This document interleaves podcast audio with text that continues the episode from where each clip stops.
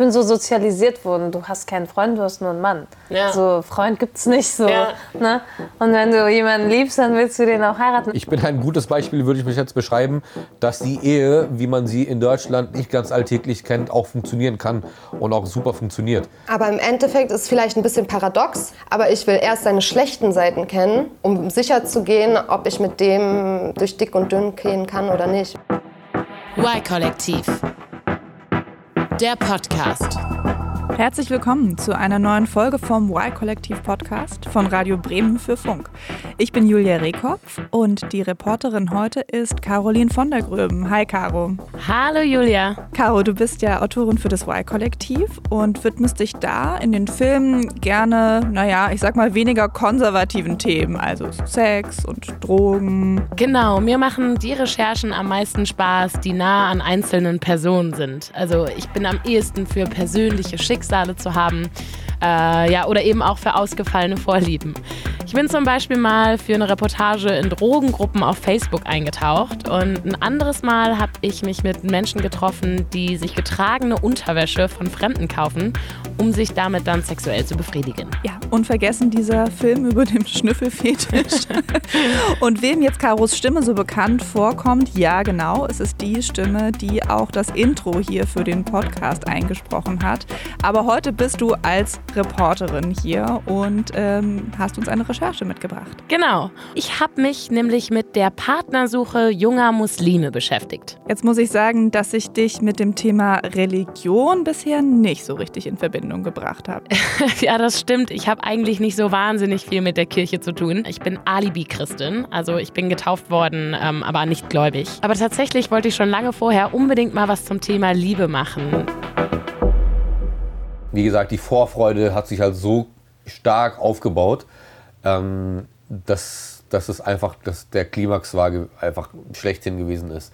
Erstmal beim Frühstück gesessen, zusammen Kaffee getrunken oder wie auch immer, Film geschaut. Ähm, mhm. Es war einfach wunderschön gewesen. Ich würde mir nichts Schöneres, also ich könnte mir nichts Schöneres vorstellen, als meinen Mann zum Morgengebet zu wecken und dass wir zusammen beten. Ich könnte mir einfach nichts Schöneres vorstellen. Wenn wir jetzt über Dating reden, das ist ja heutzutage nicht zwangsläufig romantisch. Also es gibt ja unheimlich viele Dating-Konzepte und auch Partnerschaften, die sind ja nicht mehr unbedingt monogam und viele junge Leute wollen auch überhaupt nicht mehr heiraten. Ja, das stimmt wohl. Also ich persönlich habe da eine ähnlich offene Einstellung. Ähm, ich lebe zwar jetzt in einer monogamen Beziehung, habe aber vorher ehrlich gesagt gern gedatet. Tinder war sowas wie ein Hobby für mich. Äh, mir hat es immer Spaß gemacht, neue Leute kennenzulernen. Ja, okay, das ist ja bei vielen jungen Menschen so. Ähm, aber jetzt hast du dich gefragt, wie das bei Muslimen funktioniert. Also wenn eben auch die Religion eine Rolle spielt. Genau. Und da wird erstmal ganz schnell klar, dass die heutige Dating-Kultur nicht ohne weiteres zu den Werten des Islams passt. Äh, ein Hinweis aber direkt mal vorweg. Die Frage, wie daten Muslime, kann ich hier natürlich nicht pauschal beantworten. Ähm, aber ich habe mich mit drei Menschen getroffen, die ganz individuelle Antworten auf diese Frage geben der vorgelebte Rahmen ist einfach, ist einfach der Ehebund sozusagen. Mhm, mhm. und der, dieser Ehebund, der ist heilig der gilt als heilig und dann darfst du auch deinen Sinne nachgehen. Eine Freundin ist aber auch noch dabei. Also für mich wäre es nicht in Ordnung, einen Jungen einfach so zu treffen. Da ich weiß, dass die Regeln einen Grund haben, mhm.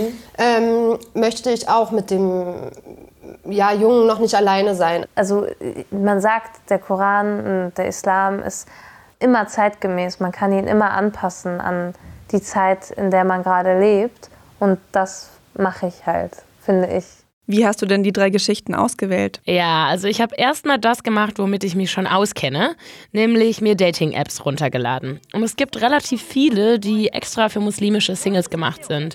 Äh, zu den größten gehört Massmatch mit einer Viertelmillion angemeldeter Muslime in Deutschland. Download Musmatch with 10,000 successes worldwide. We're the free Muslim marriage app that's transforming how Muslims get married. Und bei Massmatch funktioniert das erstmal genauso wie bei anderen Dating-Apps auch. Du siehst Fotos von Singles, swipes nach rechts, wenn es dir gefällt, und nach links, wenn nicht. Okay, also das Prinzip kennt man ja. Ähm, dann ist es ja aber auf Tinder und Co. durchaus so, dass man da gerne mal eindeutige Angebote bekommt. Und ich würde jetzt mal tippen, dass das bei Musmatch anders ist. naja, also eindeutige Angebote kriegst du eigentlich auch, die lesen sich nur ein bisschen anders. Ähm, ich lese mal eine Nachricht vor. Hier schreibt zum Beispiel einer, Assalamu alaikum, Caroline. Schön, dich hier zu treffen. Ich möchte gerne dieses Jahr heiraten. Inshallah. Passt das zu deinen Erwartungen? Beim Anmelden der App wirst du erstmal gefragt, wie gläubig du bist. Du musst zum Beispiel angeben, wie viel du betest. Da ist von betet nie bis betet fünfmal am Tag alles dabei. Dann will die App auch noch wissen, ob man Alkohol trinkt, woher man kommt, wann man heiraten möchte und ob man für die Ehe in ein anderes Land ziehen würde. Und das Krasseste, du kannst einstellen, dass die eigene Familie die Nachrichten mitliest, damit kontrolliert werden kann, was du schreibst. Da, okay, das klingt nach einer total komischen Mischung aus super konservativen Inhalten, gepaart mit so den Möglichkeiten der modernen Kommunikation. Ja, und es war tatsächlich auch ein bisschen nervig, auf Massmatch zu swipen. Ich wurde nämlich permanent gesperrt, weil ich so vielen Leuten gleichzeitig geschrieben habe. Äh, immer wieder erscheint dann so ein Hinweis auf der App, dass Massmatch eben kein Ort für Casual Dating sei. Äh, die App ist also ganz klar und eindeutig für Menschen gemacht, die heiraten wollen. Und was hast du dann rausgefunden? Naja, also mein erster subjektiver Eindruck war auf jeden Fall, Dating ist viel komplizierter als unter Nichtmuslimen. Ja, einfach weil es so viel mehr Dinge zu beachten gibt. Man möchte einen Partner, der, ich sag mal, so einen ähnlichen Grad der Gläubigkeit hat. Außerdem spielt oft neben so religiösen Aspekten auch noch die Kultur eine Rolle. Also die Herkunft oder auch die bestimmte Gruppierung innerhalb des Islams. Okay, aber es gibt ja jetzt auch jede Menge Muslime, die weniger starke Auswahlkriterien haben, oder? Also es gibt ja nicht nur praktizierende Muslime. Ja, da sprichst du direkt einen Knackpunkt bei der Recherche an. Am Telefon waren alle zwar sehr hilfsbereit und auch dankbar, dass ich mich dem Thema annehmen will, aber für das tatsächliche Interview äh, war kaum einer zu haben. Und warum glaubst du, war das so? Einerseits hatte ich den Eindruck, dass viele Muslime Angst hatten, etwas, ja, ich sag mal, Falsches zu sagen, dem andere Muslime dann wiederum widersprechen könnten. Also ja, so ein bisschen Angst vor Kritik aus den eigenen Reihen. Andererseits muss ich aber auch sagen, dass ich aus der muslimischen Community teilweise eine große Skepsis gegenüber den Medien wahrgenommen habe. Also da fühlen sich viele missverstanden und haben Angst, schlecht äh, ja, oder falsch dargestellt zu werden. Hm, Das ist aber eine Sorge, die ich auch gut verstehen kann. Also wir beide haben da ja auch vorher schon immer wieder drüber gesprochen. Wir sind halt jetzt auch beide keine Muslimas. Wir sind beide nicht gläubig. Wir sind weiß. Das heißt, wir sprechen hier jetzt auch über ein Thema, das uns im engsten Sinne gar nicht betrifft. Also das müssen wir auch hier ganz deutlich sagen. Ähm, aber um uns soll es hier ja auch gar nicht wirklich gehen, sondern eben um verschiedene muslimische Perspektiven auf das Thema. Und deshalb hast du ja mit drei Muslimen gesprochen und die hören wir jetzt heute hier auch. Genau, ich habe dann nicht nur auf Massmatch, sondern eben parallel auch auf Insta nach Muslimen gesucht, die sich vielleicht mit mir über das Thema Dating unterhalten wollen. Und da habe ich Elisa kennengelernt. Sie ist 25 und lebt in Berlin. So, jetzt bin ich gleich bei Elisa. Ähm, ja, und ich freue mich auch. Es ist nämlich arschkalt. Ähm, für sie ist heute auch ein doppelt aufregender Tag. Nicht nur, dass ich komme und sie über ihr Datingleben ausquetsche, nein. Sie hat später nämlich tatsächlich auch noch ein Date. Ähm, ja, was kann man zu Elisa denn schon mal erzählen? Also sie ist konvertiert und ähm, ich habe natürlich schon einige Male mit ihr telefoniert. Sie wirkt wie jemand, der ja, seine Worte mit Bedacht wählt. Es ist nicht keine, die irgendwie drauf losredet. Hallo. Schön dich zu sehen. Ich komme einfach mal rein. Das ist so kalt. Du hast eben gesagt, Elisa ist konvertiert. Das ist ja erstmal nicht ganz so gewöhnlich. Ähm, Wie kam das denn dazu? Äh, ja, sie hat mit 16 angefangen, sich für den Islam zu interessieren und dadurch hat sie es im Alltag nicht immer leicht gehabt. Das hört auch nicht auf, dieses ständige Rechtfertigen, ähm, warum man ein Kopftuch trägt, warum man konvertiert ist, weil sich das irgendwie keiner vorstellen kann, dass das, sage ich mal, ein, eine deutsche Person, die praktisch ihre Freiheiten liebt und so auch aufgewachsen ist, dass sie im Endeffekt freiwillig sich, ähm, ja, sich Grenzen setzt, Ja, ja. sich freiwillig in ein System begibt, äh, was praktisch aus nichts außer Regeln besteht. So. Ja, und ehrlich gesagt hat sie mich ja auch ein bisschen erwischt, denn ich habe mir zunächst die gleiche Frage gestellt. Aber wenn wir jetzt schon über Regeln sprechen, ähm, welche konkreten gibt es denn fürs Thema Dating? Na, die Frage ist erstmal, wie man Dating überhaupt definiert. Also gibt es überhaupt sowas wie Dating? Natürlich muss es irgendwas geben, weil man muss ja irgendwie auch sein, seinen Gatten finden irgendwo. Also den, der kommt ja nicht auf dem, auf dem Pferd angeritten und sagt, hier, ich bin der Prinz, hier bin ich. Aber du sagst schon mal eine Sache, die ja schon mal sehr, sehr äh, bezeichnend ist. Du redest direkt vom Gatten. Das Ja. heißt, Dating macht man schon mit dem Hintergrund, einen Mann zu finden und nicht mit jemandem, dem- mit dem du mal ein Jahr verbringst. Definitiv. Also ich glaube, da ist auch, sage ich mal, der größte Unterschied zwischen einem, ja, zwischen dem westlichen Dating und dem muslimischen Dating, sagen wir es mal so, ähm, da die Intention einfach die andere ist. Gibt es denn auch gewisse Regeln in Ihrer Religion, die Elisa als einschränkend wahrnimmt?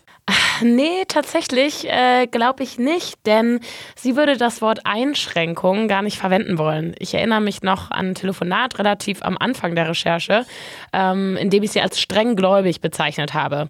Sie hat mich dann darauf hingewiesen, dass sie den Ausdruck eigentlich nicht so mag, weil das so klinge, als müsse sie auf irgendwas verzichten. Dabei fühle sie sich im Islam trotz all der Regeln vor allem frei. Ich kann verstehen, dass Menschen vielleicht auch Freundschaft Plus ausleben und wer weiß, wie viele Menschen intim, also intim mit verschiedenen Menschen werden. Für mich war das aber noch nie eine Option, weil ich, ich möchte etwas Besonderes haben, was nicht jeder haben kann, was nur ich haben kann. Aber vielleicht hatte Elisa einfach schon immer diese Einstellung zu Partnerschaft und zu Intimität und vielleicht hat das auch gar nicht so viel mit dem Islam zu tun. Ja, genau. Trotzdem muss man ja irgendwie sagen, diese Regeln haben ja etwas mit dem Islam zu tun. Ähm, denn Elisa glaubt, dass Casual Dating Sünde ist. Hm, Okay, aber dann frage ich jetzt mal andersrum, was ist denn im Dating jetzt eigentlich erlaubt und ähm, was ist Elisa auch wichtig in einem Partner?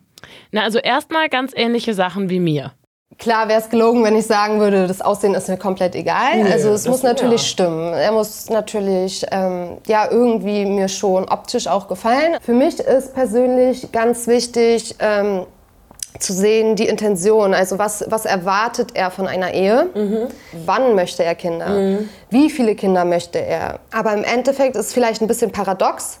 Aber ich will erst seine schlechten Seiten kennen um sicher zu gehen, ob ich mit dem durch dick und dünn gehen kann oder nicht. Weil gute Zeiten kannst du mit jedem verbringen. Ja, das hat Elisa im Gespräch immer wieder betont. Es geht direkt darum, die großen Fragen zu klären. Also nicht wie ich normalerweise auf einem ersten Date entspannt bei einem Bier über den letzten Urlaub oder so quatschen, sondern direkt über Kinder und Hochzeit.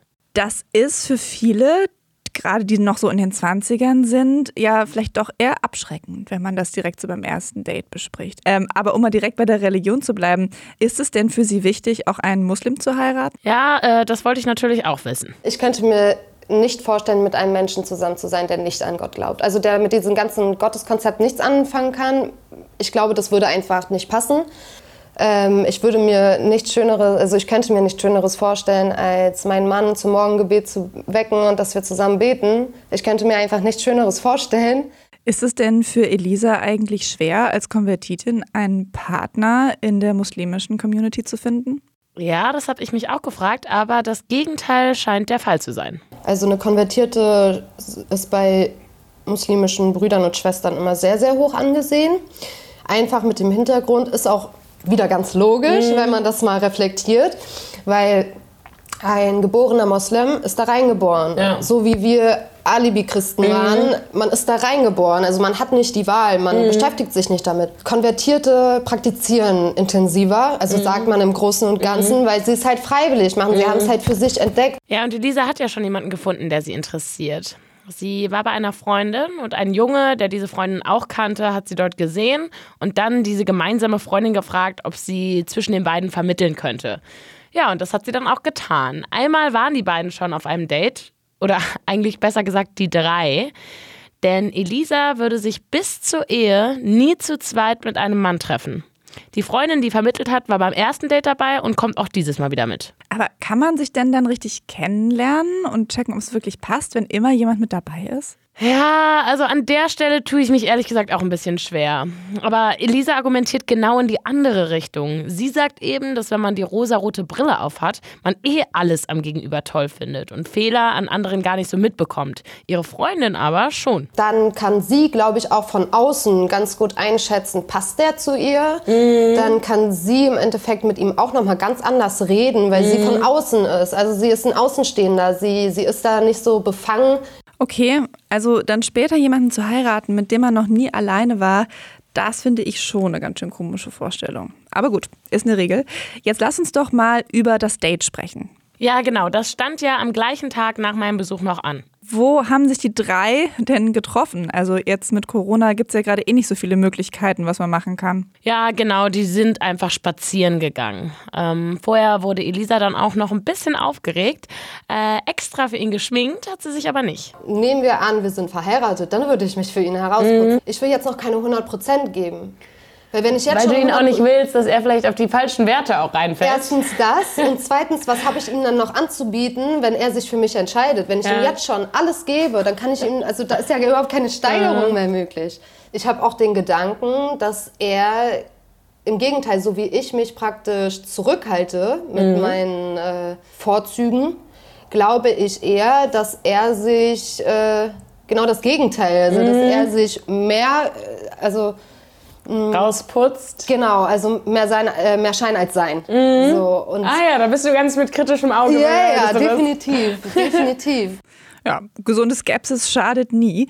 Wie ist denn das Date gelaufen? Naja, also ich war jetzt nicht mit dabei. Das wäre auch wirklich sehr weird gewesen, wenn ich da noch mit einem Mikro nebenher gelaufen wäre. ja, das wollten die beiden auch nicht und das kann ich auch sehr, sehr gut nachvollziehen. Ich habe aber danach noch mit ihr telefoniert. Ähm, dazu erzähle ich dir später mehr. Elisa war ja nicht die einzige Muslima, äh, mit der ich gesprochen habe. Ich habe ja noch mit Delal und Safir gesprochen.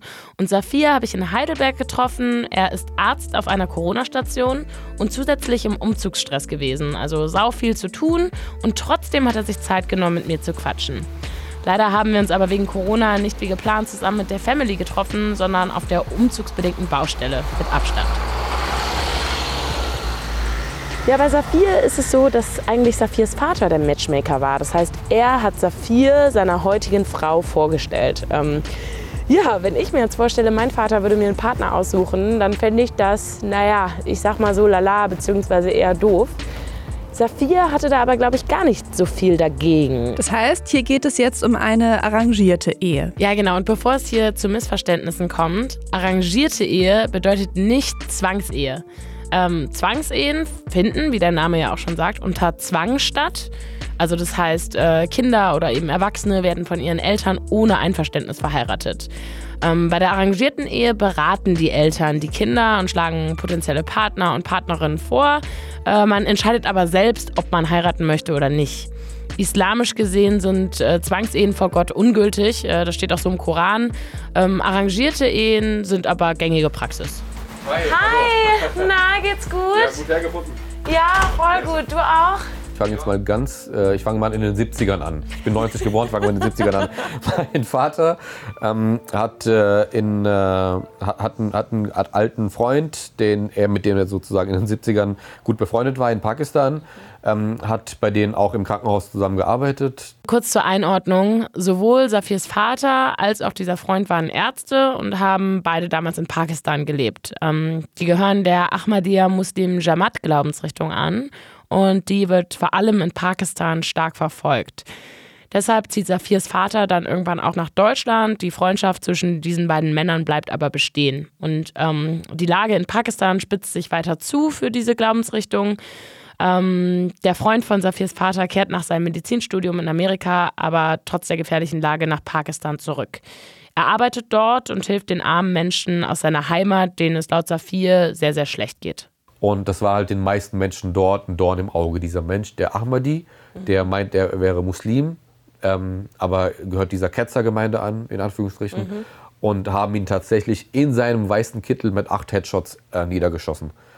Ähm, das war 2008 gewesen. Ja, also wirklich eine richtig schlimme Geschichte. Ähm, die Situation ist, äh, ist hier gar nicht so präsent, aber es ist auch noch immer so. Also in den letzten Jahren allein gab es etliche Anschläge auf einzelne Ahmadi äh, und auf ihre Moscheen, gerade in Pakistan. Stimmt, das ist hier in Deutschland gar nicht so bekannt.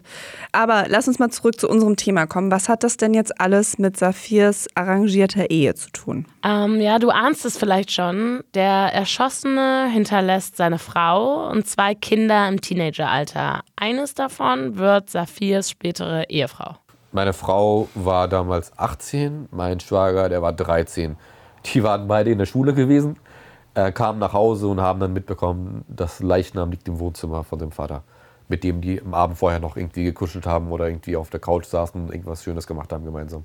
Die Ehefrau des Verstorbenen, also die Mutter seiner späteren Frau, hat sich dann mit Safirs Vater über eine mögliche Hochzeit äh, der Kinder ausgetauscht. Safir war damals 20. Habe mich dann damit auseinandergesetzt, habe mich lange damit auch teilweise auseinandergesetzt, habe auch gebetet ähm, wie es sich eigentlich gehört, auch jetzt laut meinen Vorstellungen, laut meinen mhm. theologisch-religiösen Glaubensvorstellungen, dass man auch dafür beten sollte für eine erfolgreiche Ehe. Mhm. Also die, die Gefühle waren gemischt, sage ich jetzt mal, mhm. weil ich überwältigt worden bin, einfach von der Überlegung, mhm. weil das halt nicht unbedingt jetzt äh, irgendwie, damit man groß geworden ist mit dem Gedanken, dass man jetzt irgendwie mit 20 schon drüber nachdenken muss, was Opferbereitschaft heißt, was das heißt für einen großen für ein großes und Ganze herausgezoomt, sozusagen auch einen kleinen Beitrag dazu bei, beizutragen. Diesen Aspekt finde ich irgendwie total spannend. Also, weil es ist ja so, in unserer Gesellschaft im Idealfall ist das Motiv für eine Ehe Liebe. Saphir bringt hier aber noch ein ganz anderes Motiv ins Spiel, ähm, nämlich das Motiv der Verantwortung, wenn es darum geht, die Tochter eines Ermordeten zu heiraten und für sie zu sorgen. Äh, an der Stelle sind wir jetzt natürlich auch bei Rollenbildern. Saphir bezieht sich bei seinem Frauenbild auf den Koran.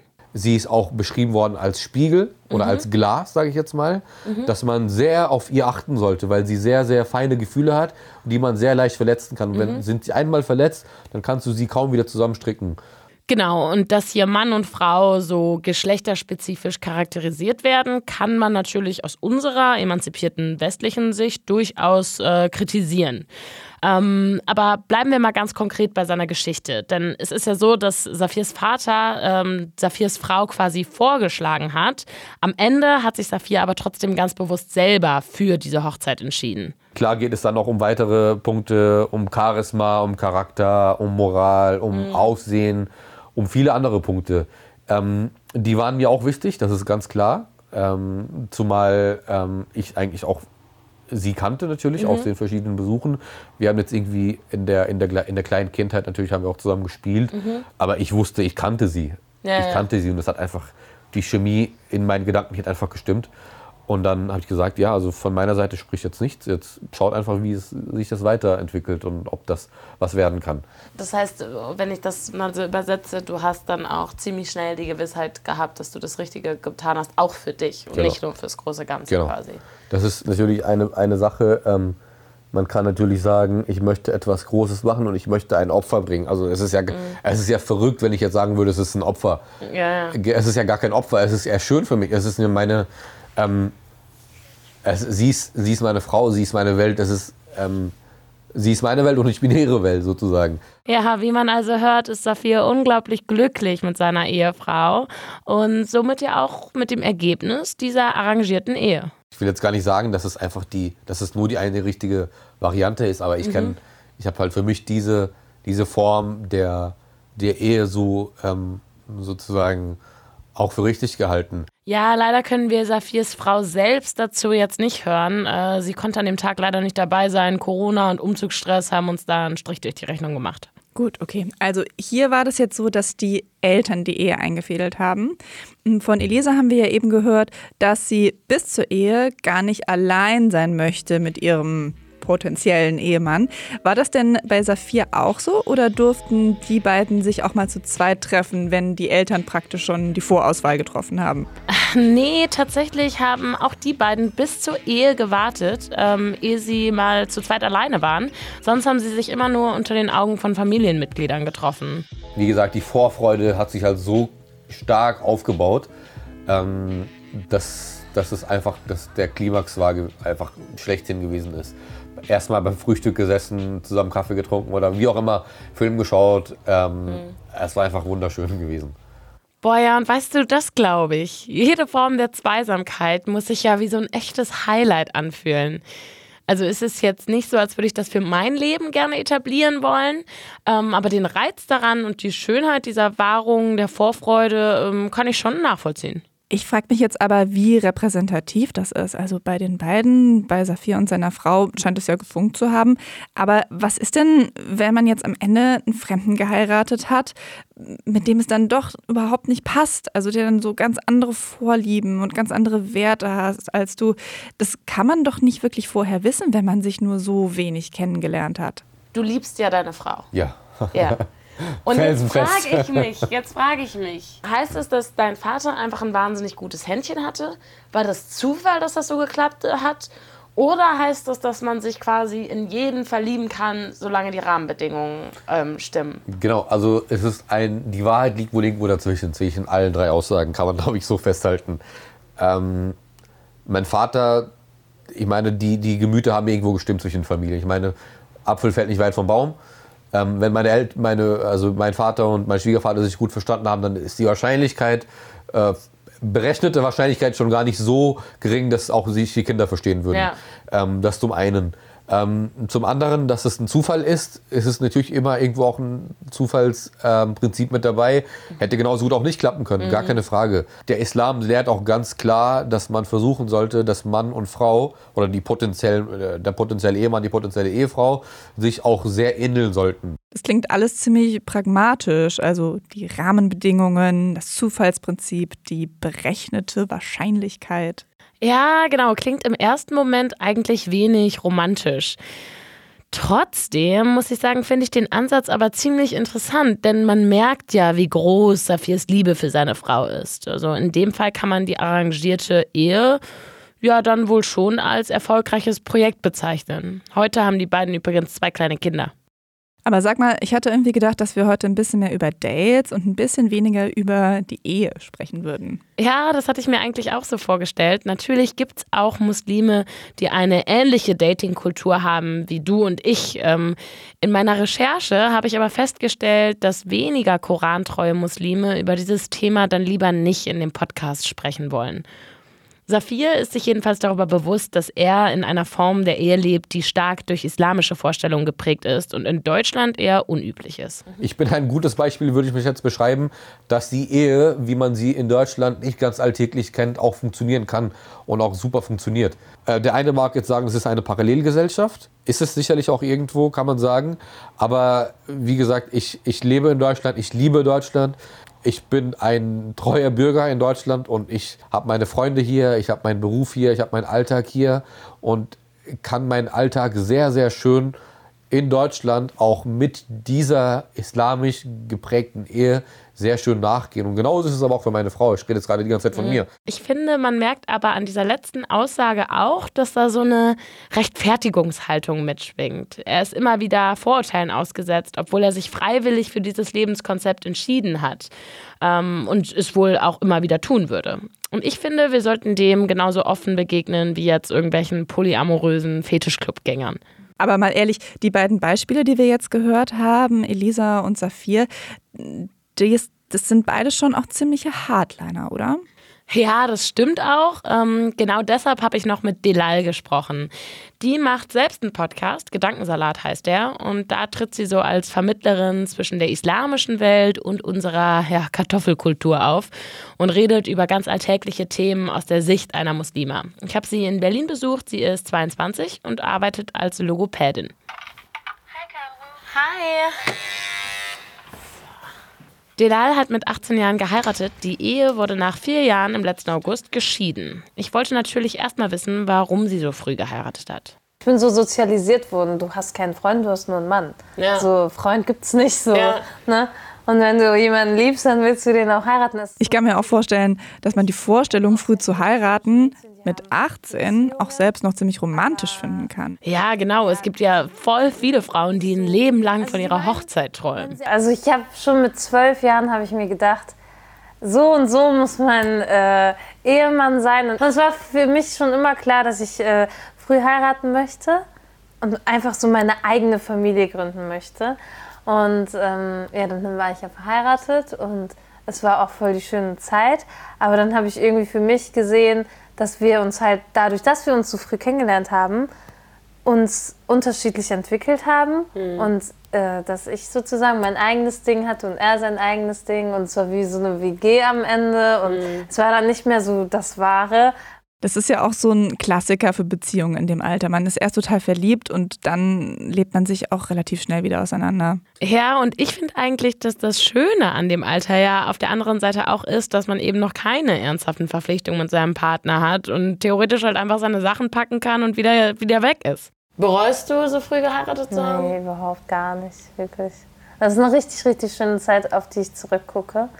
Und ich bin so gewachsen in der Zeit und äh, ich weiß einfach, er ist so ein guter Mensch und ich bin so ein guter Mensch, aber wir haben einfach nicht mehr zusammengepasst. Und ich wünsche ihm so die beste Frau, die es auf dieser Welt gibt und ähm, dass wir so unseren Weg gehen werden. Deswegen, also ich bereue das überhaupt gar nicht.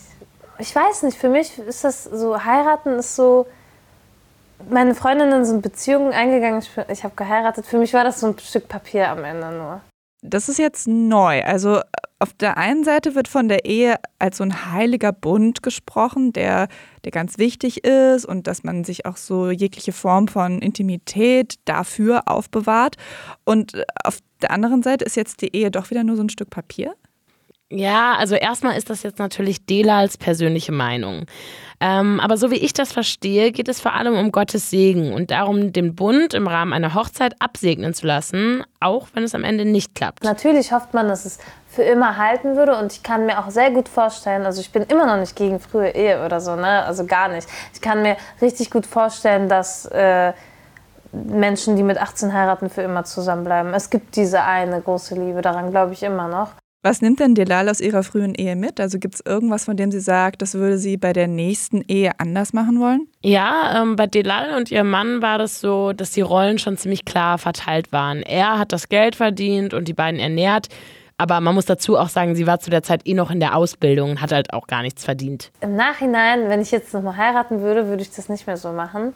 Also ich würde wirklich so sagen, nee, wir machen das gleich, also so, dass äh, ich gehe auch arbeiten, ich will auch mein Geld in unseren Haushalt investieren sozusagen. Mhm. Also ich will nicht die Prinzessin auf der Erbse sein. Ich bin viel selbstständiger geworden, weil ich auf mich allein gestellt bin und es hat mir so gut getan. Es hat mich voll empowert. Ich habe mein, meine Sachen aus meiner Wohnung in Düsseldorf in den Transporter geschleppt und bin in Transporter alleine aus Düsseldorf nach Berlin gefahren. Ich war so, ich bin mein eigener Boss, ich mache alles alleine. Jetzt denke ich mir so, wenn ich jetzt einen Mann kennenlerne, habe ich ich komme so von einem ganz anderen Standing. Also ich habe meine eigene Wohnung, ich habe meinen eigenen Job und ich bin eine selbstständige Frau. Und wenn ich jetzt jemanden kennenlernen würde, wäre das niemals so ein Abhängigkeitsding.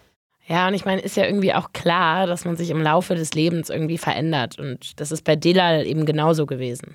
Also ich bin quasi in der Moschee aufgewachsen mit meinen Eltern. Und meine Eltern haben auch eine Moschee gegründet. Und ich war wirklich so, ich habe Krabbeln in der Moschee gelernt, so mäßig. Ne? Äh, da waren schon manche Regeln sehr schwarz-weiß, ne? So und so und so und so. Sonst kommst du in die Hölle, sonst kommst du ins Paradies. Irgendwie so, ne? Also schon sehr äh, strenge Regeln. Manche kommen gut damit klar, ich nicht so. Also man sagt, der Koran und der Islam ist immer zeitgemäß. Man kann ihn immer anpassen an die Zeit, in der man gerade lebt. Und das mache ich halt, finde ich. Ähm, für manche ist es zu viel, zu viel Anpassung an die Zeit. Mhm. Bei mir ist es so, nein, ich, ich möchte nicht Angst vor Gott haben. Ich möchte nicht die Religion nur als Einschränkung sehen. Überhaupt nicht. Ich will äh, die Religion so lieben und Gott lieben und keine Angst vor Gott haben. Wie ist es denn jetzt bei Dela? Kann sie denn schon sagen, was ihr jetzt bei einem Partner wichtig ist? Ja, also grundsätzlich kann man auf jeden Fall schon mal festhalten, es geht schon wieder um Husband Material. Äh, zwar durchaus mit Dating und Zweisamkeit, also jetzt nicht so streng wie bei Saphir und Elisa, ähm, aber es sollte im Großen und Ganzen schon um ernste Absichten gehen. Und sie hat tatsächlich auch schon relativ genaue Vorstellungen davon, was ihr bei einem Partner wichtig wäre. Auf jeden Fall, dass er gut zu seinen Mitmenschen ist. Also wie geht er mit seiner Familie um? Ist er hilfsbereit? Das ist mir total wichtig. So ähm, allgemein, so ob er egoistisch ist oder eher so opferbereit. Mhm. Dass er halt gut mit sich selbst umgeht und seiner Gesundheit. Ähm, ansonsten, ja, das, dieses nicht, nicht lügen, nicht lästern, so einfach so diese allgemeine Moral. Das ist mir wichtig. Ist das ein Faktor, wenn du an, wenn du irgendwie jemanden kennenlernst, dass man auch abcheckt, hat man, lebt man den Glauben ungefähr ähnlich aus? Oder Auf jeden das, Fall. Ja. ja. das ist mir richtig, richtig wichtig. Also ähm, wenn man ungefähr so dasselbe Bild hat von ja, Haram, Halal und so. Man sagt, man macht sich auch immer so darüber lustig, wenn, wenn man so einen Freundeskreis hat. So, man hat so die Harami-Freunde und die Halali-Freunde, mit denen man so vernünftige Sachen macht und unvernünftige Sachen. Und das ist halt total cool, wenn man dann halt einen äh, Mann hat, der so ungefähr dieselben Grenzen hat. Ne? Ja.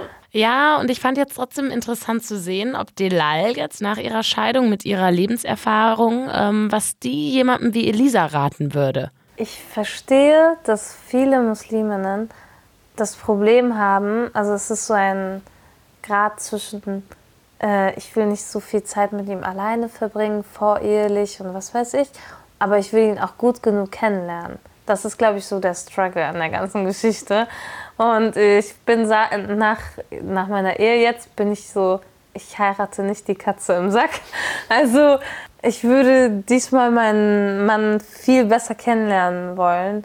Mhm. Aber weil ich mir denke, dieser Mann, den du da gerade kennenlernst, ist niemals so wie er mit dir alleine wäre. Also du, also dass man halt wirklich den Mann gut genug kennenlernt. Mhm. Apropos kennenlernen, wir kommen jetzt so langsam ans Ende, aber wir müssen unbedingt noch klären, wie ist Elisas Date gelaufen? Ja, genau. Äh, ich habe sie am Tag des Dates nachher nochmal angerufen.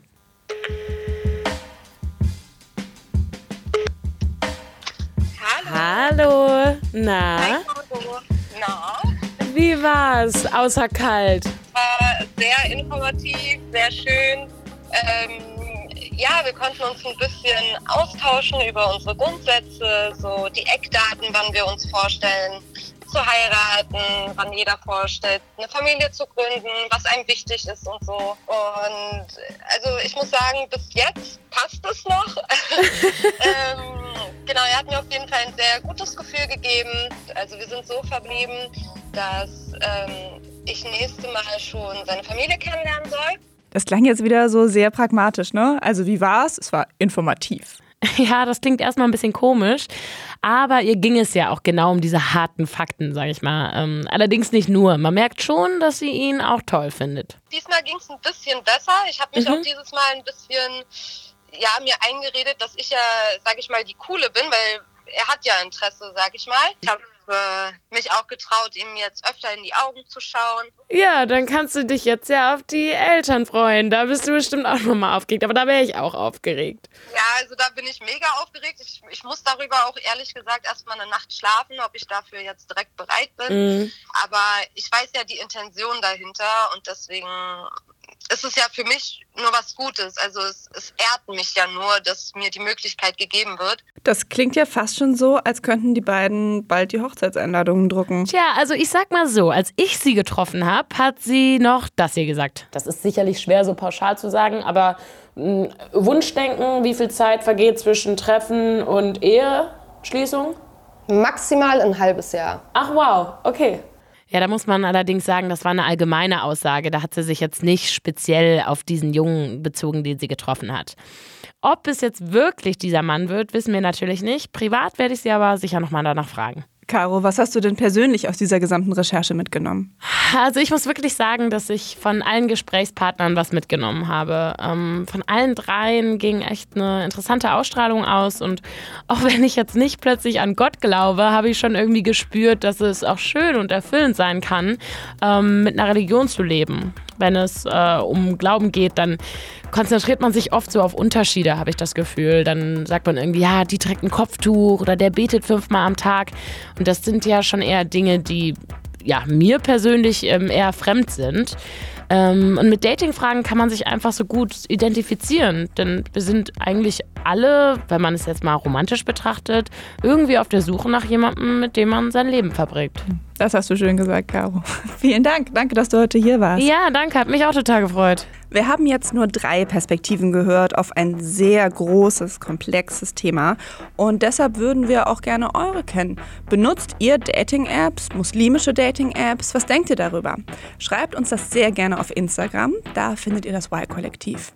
Ansonsten gibt es in zwei Wochen hier in der ARD Audiothek eine neue Folge vom Y-Kollektiv Podcast. Tschüss, bis zum nächsten Mal. Y-Kollektiv. Ein Podcast von Radio Bremen und Funk.